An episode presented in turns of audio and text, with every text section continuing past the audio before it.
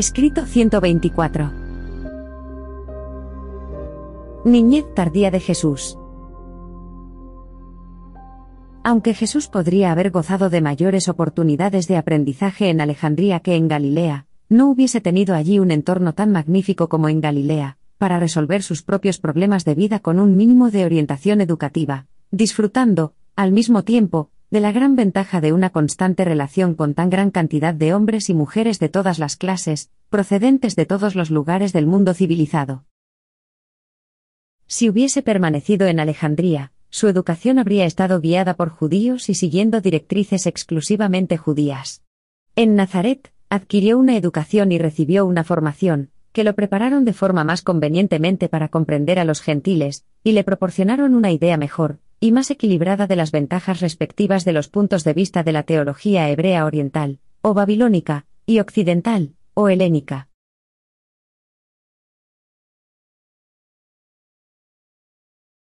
¡1!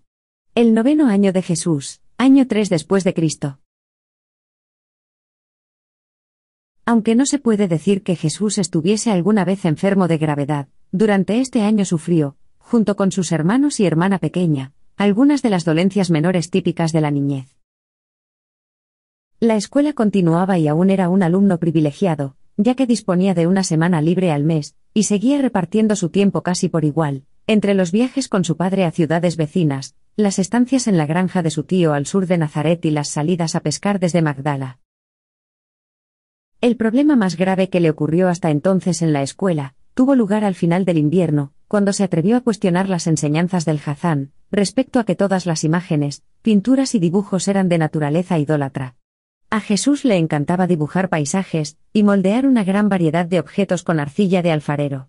Todo ese tipo de cosas estaba estrictamente prohibido por la ley judía, pero, hasta ese momento, Jesús había podido desarmar las objeciones de sus padres, de tal manera que le habían permitido continuar con estas actividades.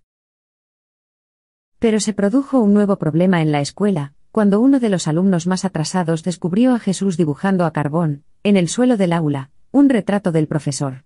Allí estaba, más claro que el agua, y muchos de los ancianos pudieron verlo antes de que el consejo acudiera a José, exigiéndole que hiciera algo para reprimir la rebeldía de su hijo mayor. Y aunque esta no era la primera vez que José y María recibían quejas sobre las actividades de su polifacético y dinámico hijo, se trataba de la acusación más grave de todas las que hasta el momento se habían presentado contra él. Sentado en una gran piedra justo fuera de la puerta trasera, Jesús escuchó durante un rato cómo lo inculpaban por sus actividades artísticas. Le molestó que culparan a su padre por sus supuestas faltas, así que entró con decisión en la casa, y se enfrentó sin miedo a sus acusadores. Los ancianos se quedaron desconcertados. Algunos intentaron ver el incidente con humor, mientras que uno o dos creyeron que el joven era sacrílego, incluso blasfemo.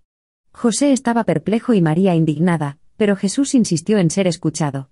Cuando pudo hablar, defendió con firmeza su punto de vista, y con pleno dominio de sí mismo, anunció que se atendría a la decisión de su padre en este asunto y en cualquier otro que fuese controvertido. Y el Consejo de Ancianos partió en silencio. María procuró persuadir a José para que dejara a Jesús modelar la arcilla en casa, bajo su promesa de no realizar ninguna de estas discutibles actividades en la escuela, pero José se sintió obligado a resolver que la interpretación rabínica del segundo mandamiento debía prevalecer sobre cualquier otra cuestión. Y así, desde ese día, mientras vivió en la casa de su padre, Jesús no volvió a dibujar, ni a modelar nada que guardara semejanza con algo existente. De todos modos, no estaba convencido de que lo que había hecho estuviese mal, y renunciar a su pasatiempo favorito, constituyó una de las mayores pruebas de su joven vida.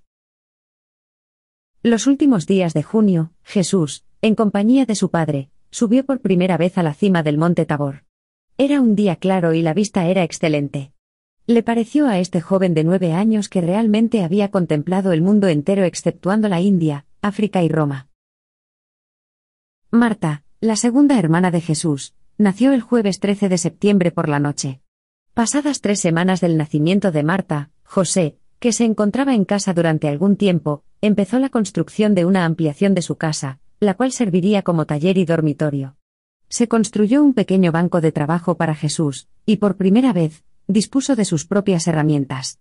Durante muchos años, en distintos momentos, trabajó en este banco y se convirtió en un gran experto en la fabricación de yugos. Este invierno y el siguiente fueron los más fríos acaecidos en Nazaret desde hacía muchas décadas. Jesús había visto la nieve en las montañas, y algunas veces, había nevado en Nazaret, aunque la nieve se había asentado en el suelo por poco tiempo, no obstante, hasta este invierno, jamás había visto antes el hielo.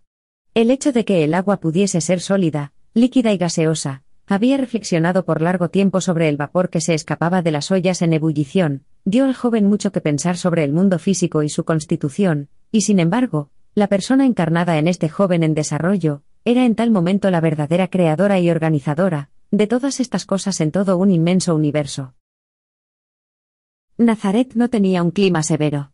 Enero era el mes más frío, con una temperatura media alrededor de los 10 grados centígrados.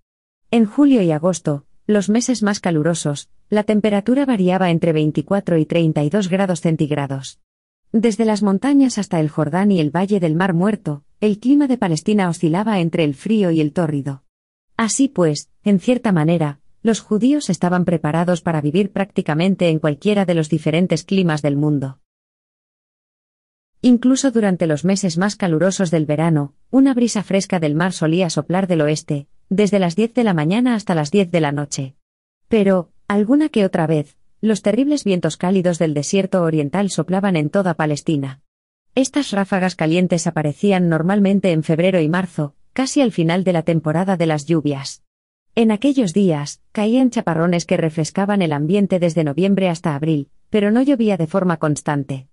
En Palestina había únicamente dos estaciones, el verano y el invierno, la estación seca y la lluviosa.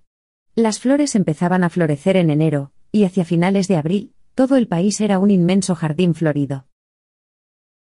En mayo de este año, Jesús, en la granja de su tío, ayudó por primera vez, con la cosecha de cereales. Antes de cumplir los trece años, había conseguido saber acerca de prácticamente todos los trabajos que hombres y mujeres realizaban en el entorno de Nazaret, exceptuando el trabajo en metal, y cuando fue mayor, tras la muerte de su padre, pasó varios meses en el taller de un herrero. Cuando el trabajo y el tránsito de las caravanas escaseaban, Jesús hacía muchos viajes de placer o de negocios con su padre a las ciudades cercanas de Caná, Endor y Naín. Incluso siendo un muchacho visitó a menudo Séforis, situada solamente a unos 5 kilómetros al noroeste de Nazaret. Esta ciudad había sido la capital de Galilea desde el año 4 a.C hasta cerca del año 25 después de Cristo, y uno de los lugares de residencia de Herodes Antipas.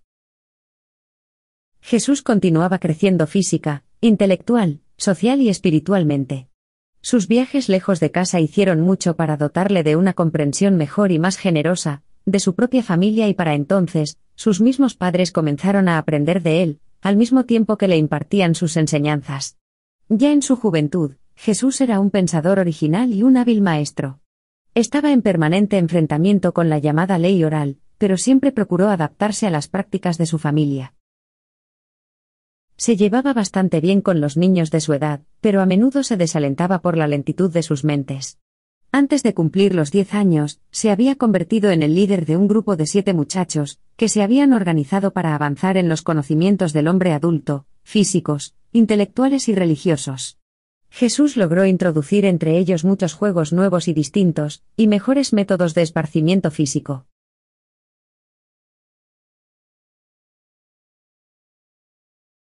—2. Su décimo año, año 4 después de Cristo.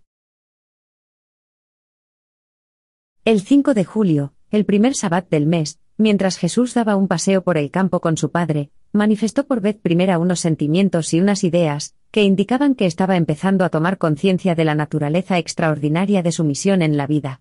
José escuchó con atención las trascendentales palabras de su hijo, pero hizo pocos comentarios, no le ofreció otra información. Al día siguiente, Jesús mantuvo una conversación similar con su madre, aunque más larga. De igual manera, María escuchó las afirmaciones del muchacho, pero tampoco añadió nada. Pasaron casi dos años antes de que Jesús hablara de nuevo a sus padres de esta revelación creciente dentro de su propia conciencia, sobre la naturaleza de su persona, y el carácter de su misión en la tierra. En agosto ingresó en la escuela superior de la sinagoga. En esta, Las preguntas que insistía en formular eran una constante fuente de problemas. Cada vez más tenía a todo Nazaret más o menos alborotado. Sus padres eran reacios a prohibirle que hiciera estas preguntas inquietantes, y su profesor principal, estaba enormemente fascinado por la curiosidad del muchacho, su discernimiento y su sed de conocimientos. Los compañeros de juego de Jesús no veían nada sobrenatural en su conducta, en muchos sentidos era totalmente como ellos. Su interés por el estudio era algo superior a la media, pero no enteramente excepcional. Ciertamente, en la escuela, hacía más preguntas que otros compañeros de clase. Quizás el rasgo más inusual y sobresaliente de su carácter, era su no disposición a luchar por sus derechos. Al ser un muchacho bien desarrollado para su edad, a sus compañeros de juego les parecía extraña su resistencia a defenderse, incluso ante las injusticias o cuando se le sometía a maltrato personal. Pero, aunque este fuese el caso, no sufrió mucho por dicha actitud debido a la amistad de Jacob, su vecino, un año mayor que él.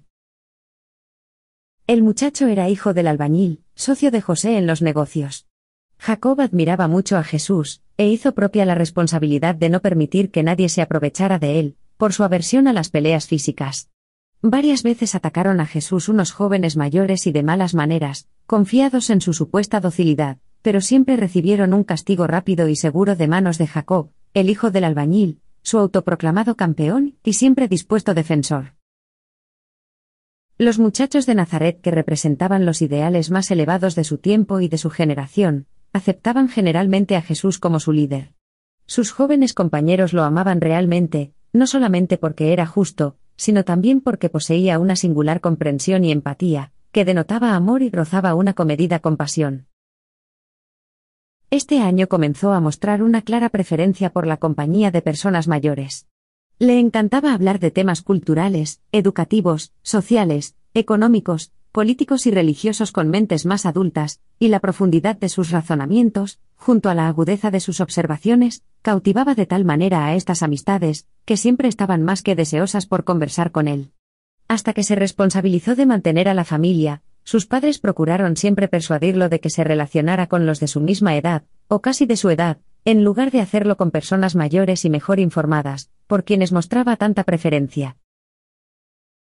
A fines de este año estuvo con su tío dos meses pescando en el mar de Galilea, y le fue muy bien. Antes de llegar a la madurez, se había convertido en un experto pescador. Su desarrollo físico proseguía, en la escuela, era un alumno avanzado y privilegiado, en el hogar, se llevaba bastante bien con sus hermanos y hermanas más jóvenes, tenía la ventaja de sobrepasar tres años y medio al mayor de ellos. En Nazaret se tenía una buena opinión de él, salvo en el caso de los padres de algunos de los niños más torpes, que a menudo comentaban de Jesús que era muy impertinente, que carecía de la debida humildad y de la reticencia juvenil. Jesús manifestaba una tendencia creciente a orientar las actividades lúdicas de sus jóvenes compañeros hacia cauces más serios y reflexivos. Era un maestro nato, y sencillamente, no podía abstenerse de actuar como tal, incluso cuando estaba supuestamente ocupado jugando. José empezó pronto a instruir a Jesús en las distintas formas de ganarse la vida, explicándole las ventajas de la agricultura sobre la industria y el comercio. Galilea era una comarca más hermosa y próspera que Judea, y vivir allí costaba solamente la cuarta parte de lo que costaba en Jerusalén y Judea. Era una provincia de pueblos agrícolas y de ciudades industriales pujantes, constaba de más de 200 ciudades que sobrepasaban los 5.000 habitantes y 30 con más de 15.000. Estando en su primer viaje con su padre para observar la industria pesquera en el lago de Galilea, Jesús estuvo a punto de tomar la decisión de convertirse en pescador, pero la estrecha relación con la ocupación de su padre lo predispondría más adelante a hacerse carpintero, mientras que, incluso más tarde, una combinación de influencias lo llevó finalmente a optar por convertirse en maestro religioso de una nueva orden.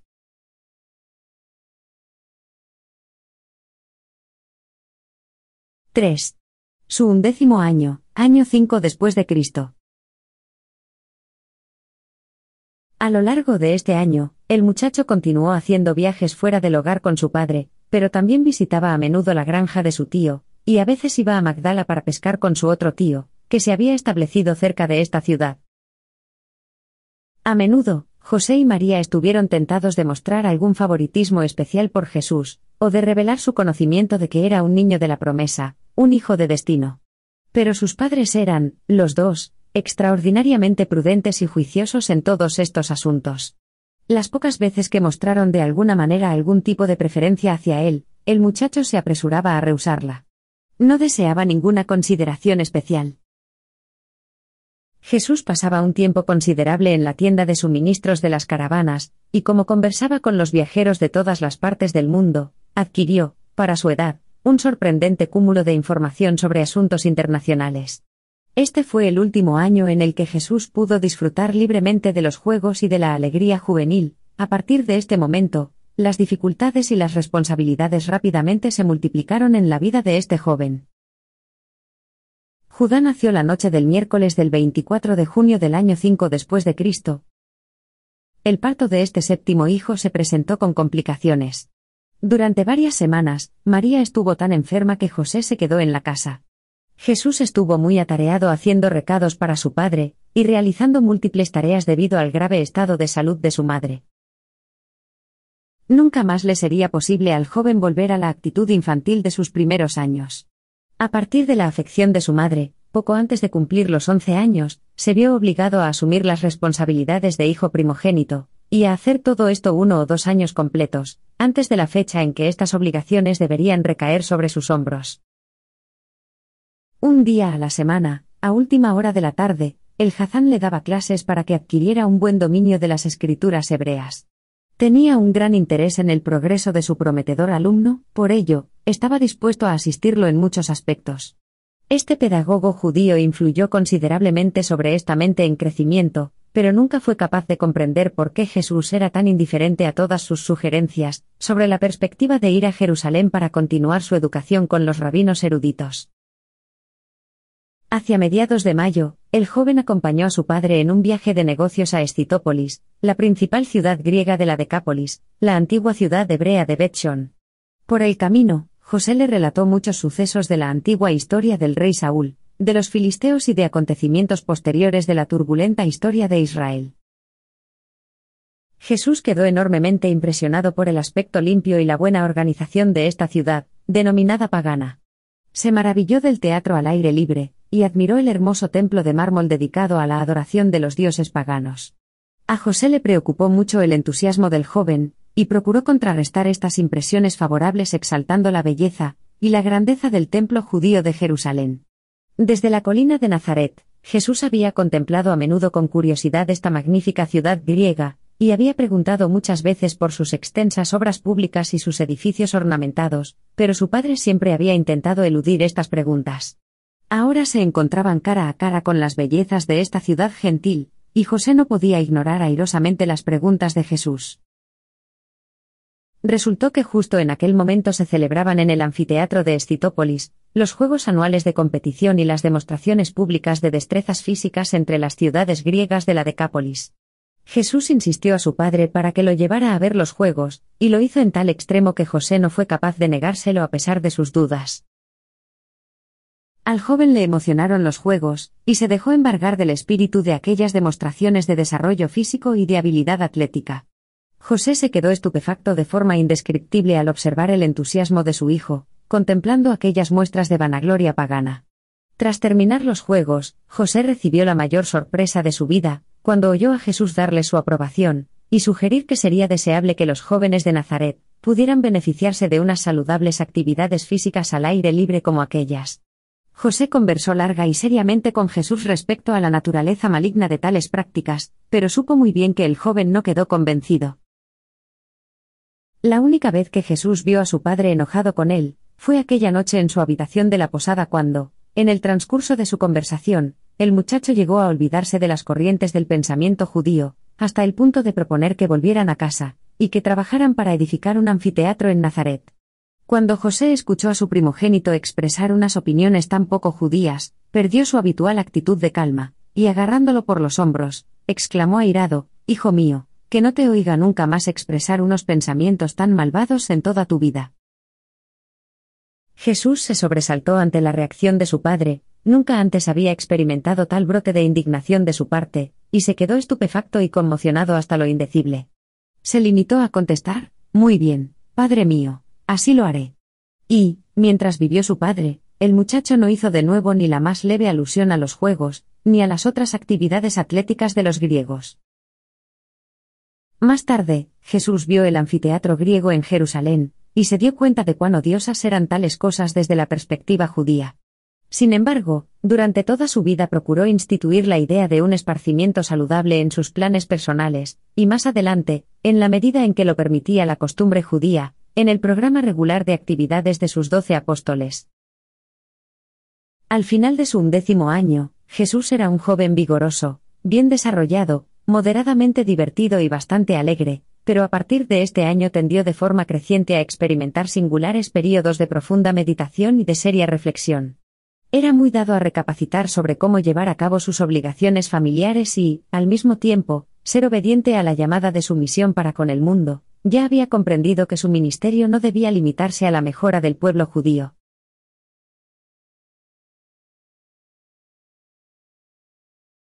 4. Su duodécimo año, año 6 después de Cristo. Este fue un año trascendental en la vida de Jesús. Continuó haciendo progresos en la escuela, y se dedicó de manera infatigable al estudio de la naturaleza, perseverando, al mismo tiempo, en el análisis de los métodos que los hombres utilizaban para ganarse la vida. Empezó a trabajar regularmente en el taller familiar de carpintería, y se le permitió gestionar su propio salario, una medida muy excepcional en una familia judía. Este año aprendió también la conveniencia de mantener en familia el secreto de estos asuntos. Estaba tomando conciencia de la manera en la que había provocado contrariedades en la población, y en adelante, se volvió cada vez más discreto, ocultando todo aquello que hiciera que se le considerara como diferente de los demás. Durante todo este año experimentó muchos períodos de incertidumbre, sino de verdadera duda, respecto al carácter de su misión. Su mente humana, que se desarrollaba de forma natural, aún no comprendía enteramente la realidad de su doble naturaleza.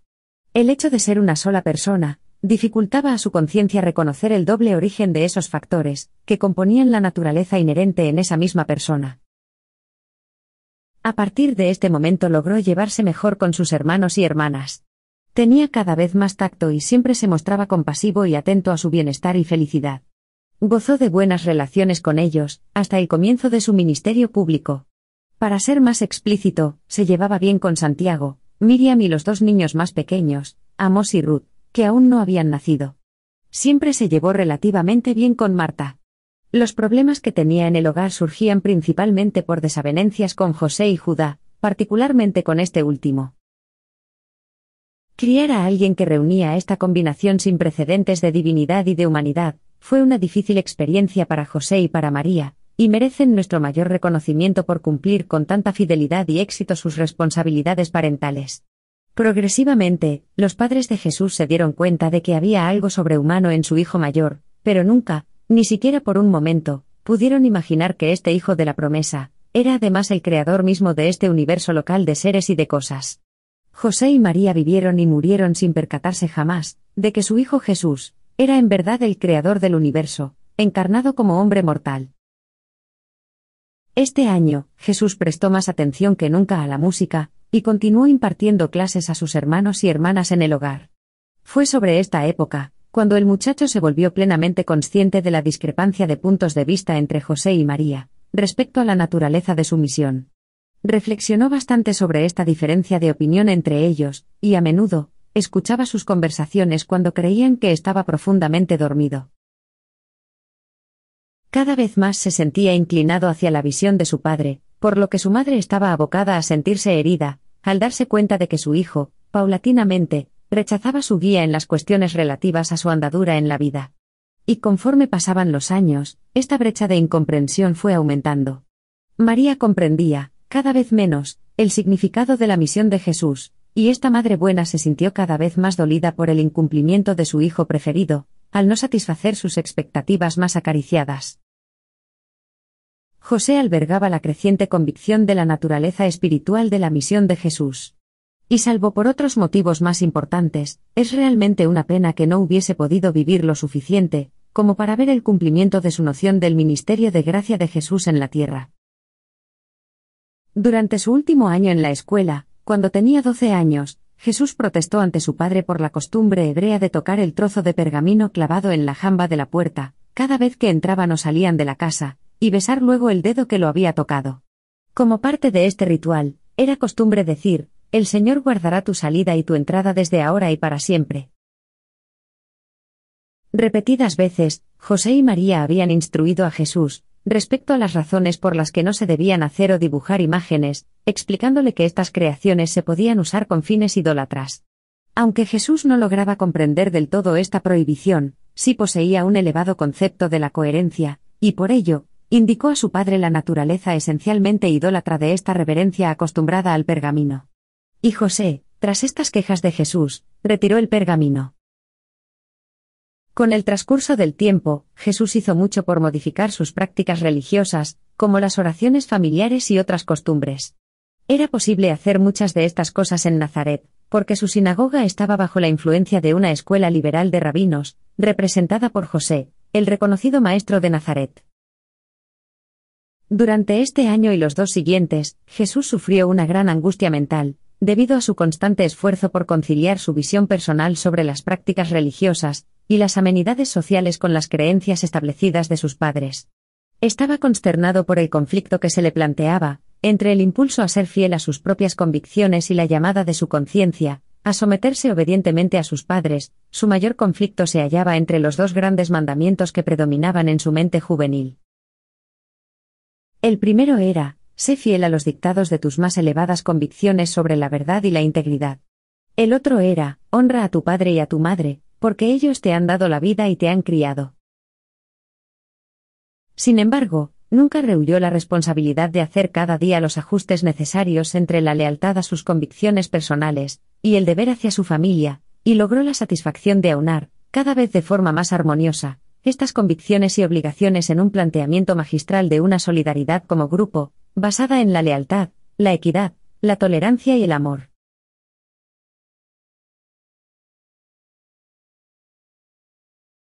5. Su decimotercer año, año 7 después de Cristo. En este año, el muchacho de Nazaret pasó de la niñez a la edad adulta temprana, su voz empezó a cambiar, y otros rasgos de su mente y de su cuerpo, revelaban que la etapa de la madurez estaba próxima. Amos, su hermano pequeño, nació la noche del domingo 9 de enero del año 7 después de Cristo. Judá aún no tenía dos años, y su hermana pequeña, Ruth, estaba aún por nacer. Se puede ver, pues, que en la familia de Jesús había una considerable cantidad de niños pequeños, que quedaron bajo su cuidado cuando su padre, al año siguiente, murió de forma accidental. Hacia mediados de febrero, Jesús llegó a estar humanamente seguro de que estaba destinado a desempeñar en la tierra, una misión para la iluminación del hombre y la revelación de Dios. En la mente de este joven, cuya apariencia exterior era la de un muchacho judío corriente de Nazaret, se conformaban decisiones de carácter trascendental, junto con planes de gran alcance. La vida inteligente de todo Nevadón, observaba con fascinación y asombro, cómo comenzaba todo esto a desvelarse en el pensamiento, y en los actos del hijo del carpintero, en este momento un adolescente. El primer día de la semana, el 20 de marzo del año 7, Jesús se graduó en los cursos de formación de la escuela local asociada a la sinagoga de Nazaret. Aquel era un gran día en la vida de cualquier familia judía con ambiciones, se declaraba al primogénito como, hijo del mandamiento, y el primogénito rescatado del Señor Dios de Israel, un hijo del Altísimo, y siervo del Señor de toda la tierra. El viernes de la semana anterior, José había llegado de Séforis, donde estaba a cargo de la obra de un nuevo edificio público, para estar presente en esta feliz ocasión. El profesor de Jesús tenía la plena convicción de que su despierto y perseverante alumno estaba destinado a alguna brillante andadura, a alguna prominente misión. Los ancianos, a pesar de todos los problemas tenidos por las inclinaciones inconformistas de Jesús, estaban muy orgullosos del muchacho y ya habían empezado a hacer planes para que pudiera ir a Jerusalén a continuar su educación en las reconocidas academias hebreas. Si bien, cada vez que Jesús oía estas ocasionales conversaciones sobre dichos planes, más seguro estaba de que nunca iría a Jerusalén para estudiar con los rabinos. No obstante, poco podía imaginar la tragedia que pronto ocurriría, y que resultaría en el abandono de todos estos proyectos, obligándolo a asumir la responsabilidad del sostenimiento y dirección, de una numerosa familia compuesta en este momento, de cinco hermanos y tres hermanas, además de su madre y él mismo. La experiencia de Jesús de hacerse cargo de esta familia fue más extensa y prolongada que la de José, su padre, y se ajustó a los criterios que con posterioridad se impondría a sí mismo, convertirse en un maestro y hermano mayor razonable, paciente, comprensivo y eficaz para esta familia, su familia, tan repentinamente afligida por la pena y tan inesperadamente desconsolada.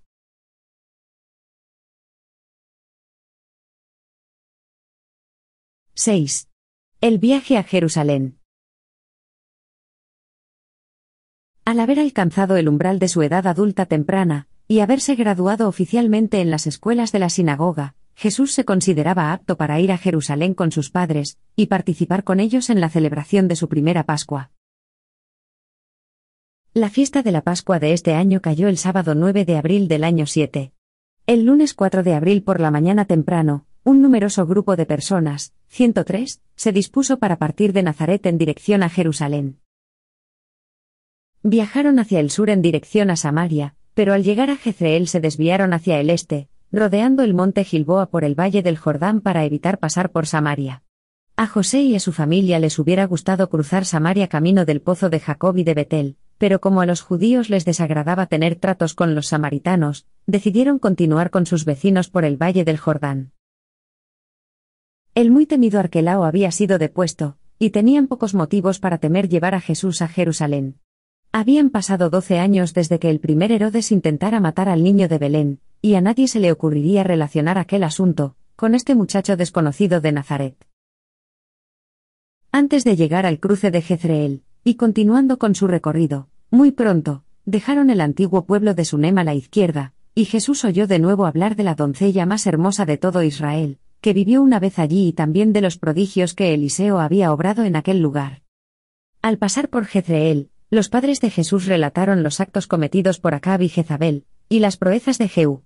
Al ir alrededor del monte Gilboa, hablaron mucho de Saúl, que se suicidó en las laderas de esta montaña, del rey David y de los sucesos relacionados con este lugar histórico.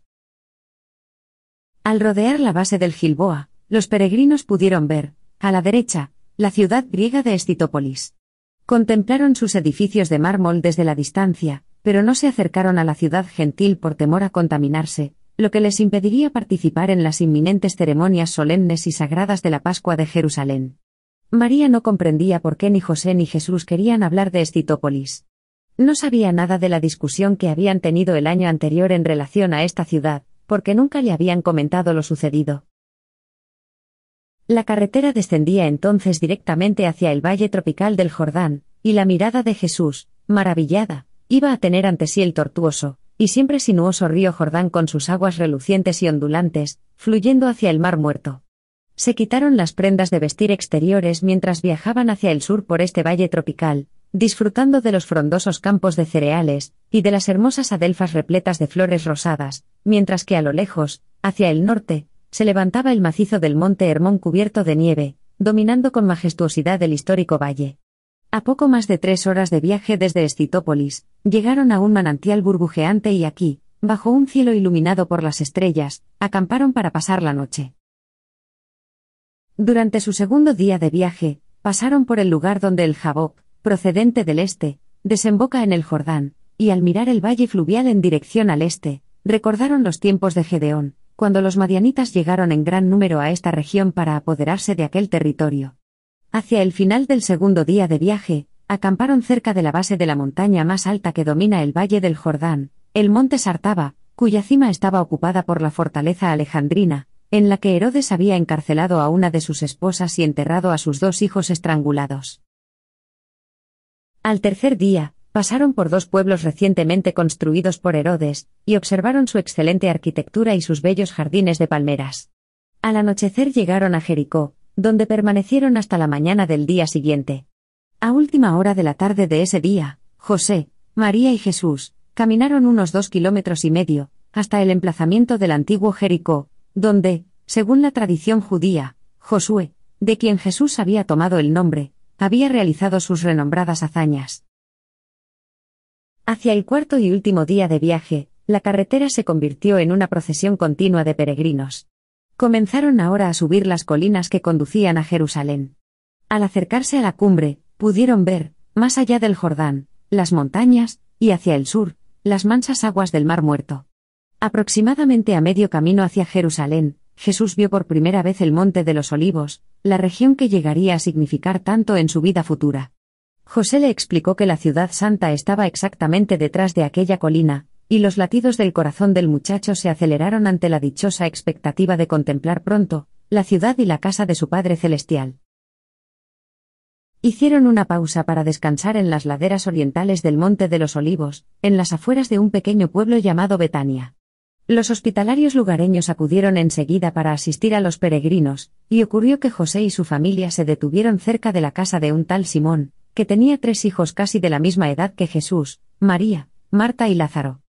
Estos invitaron a la familia de Nazaret a que entrara para reponer fuerzas, y entre las dos familias surgió una amistad de por vida. Más adelante, en muchas ocasiones, Jesús paró en esta casa durante su intensa vida. Apuraron el paso y llegaron pronto al borde del monte de los olivos, y Jesús, por primera vez, en su memoria, vio la ciudad santa, los suntuosos palacios y el inspirador templo de su Padre. Nunca más en su vida experimentaría una emoción tan puramente humana, como la que lo embargó por completo esta tarde de abril, al encontrarse allí absorto ante su primera visión de Jerusalén. Unos años después Jesús estuvo en este mismo lugar, y lloró por la ciudad que estaba a punto de rechazar a otro profeta, al último y al más grande de sus maestros celestiales. Pero se apresuraron por llegar a Jerusalén. Era en este momento jueves por la tarde. Al llegar a la ciudad, pasaron por delante del templo, Jesús nunca había visto multitudes así de seres humanos, y reflexionó profundamente sobre cómo estos judíos se habían congregado aquí desde las partes más distantes del mundo conocido. Llegaron pronto al lugar, previsto de antemano, en el que se alojarían durante la semana de la Pascua. Se trataba de la amplia casa de un pariente acomodado de María, que sabía por Zacarías, algo de la historia anterior de Juan y de Jesús. Al día siguiente, el día de la preparación, se dispusieron a celebrar como correspondía el Sabbat de la Pascua. Aunque había un gran revuelo en todo Jerusalén con motivo de la preparación de la Pascua, José halló tiempo para llevar a su hijo a visitar la academia donde se había dispuesto que continuara su educación dos años después, en cuanto cumpliera la edad exigida de 15 años. José quedó verdaderamente desconcertado al comprobar el poco interés que Jesús mostraba ante estos planes detenidamente elaborados para él. Jesús estaba profundamente impresionado por el templo y todos sus servicios y demás actividades. Por primera vez desde que cumplió los cuatro años, estaba demasiado preocupado por sus propias reflexiones como para hacer muchas preguntas. Sin embargo, sí hizo algunas embarazosas preguntas a su padre, como había hecho en otras ocasiones, sobre por qué razón el Padre Celestial exigía el sacrificio de tantos animales inocentes e indefensos. Y por la expresión del rostro del muchacho, su padre sabía bien que sus respuestas y sus intentos de aclaración, no resultaban satisfactorios para un hijo como el suyo, de tan profundo pensamiento y tan agudo razonamiento. El día antes del Sabbat de la Pascua, una oleada de luz espiritual anegó la mente mortal de Jesús, e inundó su corazón humano de compasión y cariño hacia las multitudes, espiritualmente ciegas y moralmente ignorantes, que se habían congregado para la conmemoración de la antigua Pascua. Este fue uno de los días más extraordinarios vividos por el Hijo de Dios en la carne, y durante la noche, por primera vez en su andadura terrenal, un mensajero autorizado procedente del lugar de salvación, nombrado por Emanuel, apareció ante él y le dijo, Ha llegado la hora. Es el momento de que empieces a ocuparte de los asuntos de tu Padre.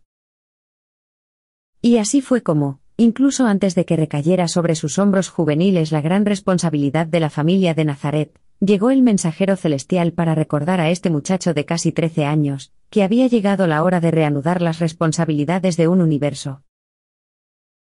Este fue el primer acto de una larga serie de acontecimientos, que culminarían finalmente en el cumplimiento del ministerio de gracia del Hijo Divino en Urantia, y en la restauración del gobierno de un universo sobre sus hombros humanos y divinos.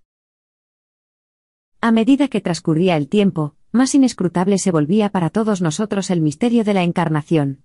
Apenas podíamos comprender que este muchacho de Nazaret era el creador de todo Nevadón. Tampoco entendemos en el presente cómo el espíritu de este mismo Hijo Creador, y el espíritu de su Padre del Paraíso, están relacionados con las almas de la humanidad. Con el paso del tiempo, pudimos observar que su mente humana percibía cada vez más, que mientras vivía su vida en la carne, la responsabilidad de un universo reposaba en espíritu sobre sus hombros.